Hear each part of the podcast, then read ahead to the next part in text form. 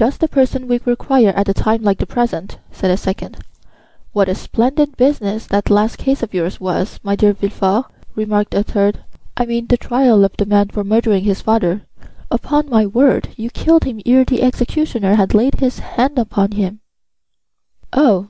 as for parricides and such dreadful people as that," interposed Renée, "it matters very little what is done to them; but as regards poor unfortunate creatures whose only crime consists in having mixed themselves up in political intrigues, why, that is the very worst offence they could possibly commit; for don't you see, Renée, the king is the father of his people, and he who shall plot or contrive aught against the life and safety of the parent of thirty-two millions of souls is a parricide upon a fearfully great scale."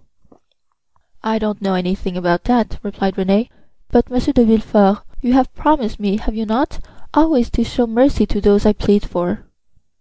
"Make yourself quite easy on that point," answered Villefort, with one of his sweetest smiles. "You and I will always consult upon our verdicts." "My love," said the Marquise, "attend to your doves, your lap dogs and embroidery, but do not meddle with what you do not understand. Nowadays the military profession is in abeyance, and the magisterial robe is the badge of honor. There is a wise Latin proverb that is very much in point." "Cedant arma togae," said Villefort with a bow. "I cannot speak Latin," responded the Marquise. "Well," said Renée, "I cannot help regretting you had not chosen some other profession than your own. A physician, for instance. Do you know I always felt a shudder at the idea of even a destroying angel." "Dear good Renée," whispered Villefort, as he gazed with unutterable tenderness on the lovely speaker. "Let us hope, my child," cried the Marquis, "that Monsieur de Villefort may prove the moral and political physician of this province. If so, he will have achieved a noble work."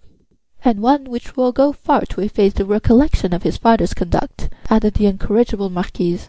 "Madame," replied Villefort with a mournful smile, "I have already had the honor to observe that my father has, at least I hope so, abjured his past errors, and that he is, at the present moment a firm and zealous friend of the religion and order; a better royalist, possibly, than his son, for he has to atone for past dereliction, while I have no other impulse than warm, decided preference and conviction."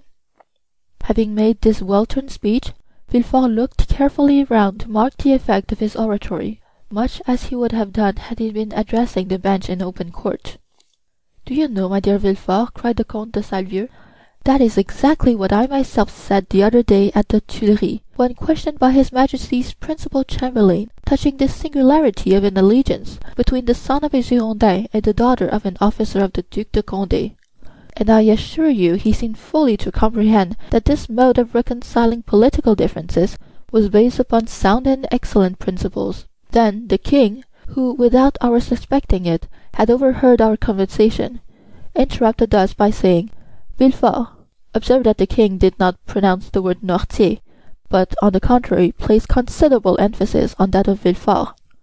"Villefort," said his Majesty, "is a young man of great judgment and discretion, who will be sure to make a figure in his profession. I like him much, and it gave me great pleasure to hear that he was about to become the son in law of the Marquis and Marquise de Saint Méran. I should myself have recommended the match had not the noble Marquis anticipated my wishes by requesting my consent to it." "Is it possible the king could have condescended so far as to express himself so favorably of me?" asked the enraptured Villefort. "I give you his very words, and if the Marquis chooses to be candid, he will confess that they perfectly agree with what his Majesty said to him when he went six months ago to consult him upon the subject of your espousing his daughter." "That is true," answered the Marquis. How much do I owe this gracious prince? What is there I would not do to evince my earnest gratitude?" "That is right," cried the Marquise. "I love to see you thus. Now then, were a conspirator to fall into your hands, he would be most welcome." "For my part, dear mother," interposed Renée, "I trust your wishes will not prosper, and that Providence will only permit petty offenders, poor debtors and miserable cheats to fall into Monsieur de Villefort's hands then I shall be contented.